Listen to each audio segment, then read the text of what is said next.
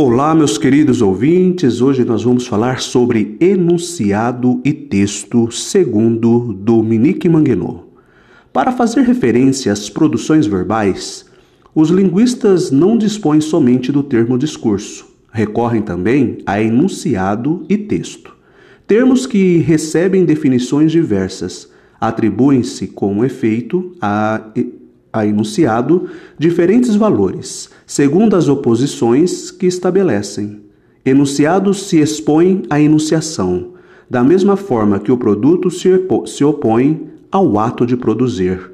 Nesta perspectiva, o enunciado é a marca verbal do acontecimento que é a enunciação. Aqui a extensão do enunciado não tem nenhuma importância. Pode se tratar de algumas palavras ou de um livro inteiro. Essa definição do enunciado é aceita universalmente. Alguns linguistas definem o enunciado como uma unidade elementar de comunicação verbal, uma sequência dotada de sentido e sintaticamente completa. Por exemplo, Leon está doente. Ó, oh, que garota!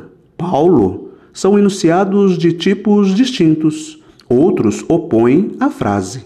Considerada fora de qualquer contexto, a diversidade de enunciados que lhe correspondem, segundo a variedade de textos em que essa frase pode figurar.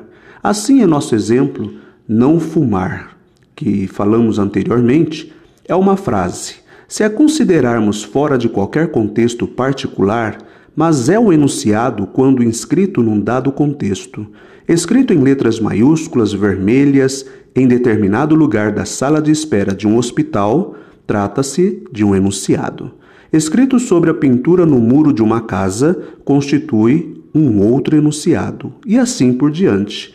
Emprega-se também enunciado para designar uma sequência verbal que forma uma unidade de comunicação completa no âmbito de um determinado gênero de discurso, um boletim meteorológico, um romance, um artigo de jornal. São, desse modo, enunciados. Há enunciados muito curtos, grafites, provérbios, por exemplo, outros muito longos, uma tragédia, uma conferência. O enunciado se prende à orientação comunicativa de seu gênero de discurso. Um telejornal visa informar sobre a atualidade, um anúncio comercial visa persuadir um consumidor, enfim. Nessa acepção, enunciado possui, portanto, um valor quase equivalente ao de texto. Texto. Emprega-se igualmente com um valor mais preciso quando se trata de aprender o apreender o enunciado como um todo, como constituindo uma totalidade coerente. O ramo da linguística que estuda essa coerência chama-se precisamente linguística textual. Com efeito, tende-se a falar de texto quando se trata de produções verbais orais ou escritas, estruturadas de forma a pendurarem, a, a perdurarem, a se repetirem, a circularem longe de seu contexto original. É por isso que no uso corrente fala-se de preferência de textos literários, textos jurídicos, evitando-se chamar de texto uma conversa. Um texto não é necessariamente produzido por um só locutor.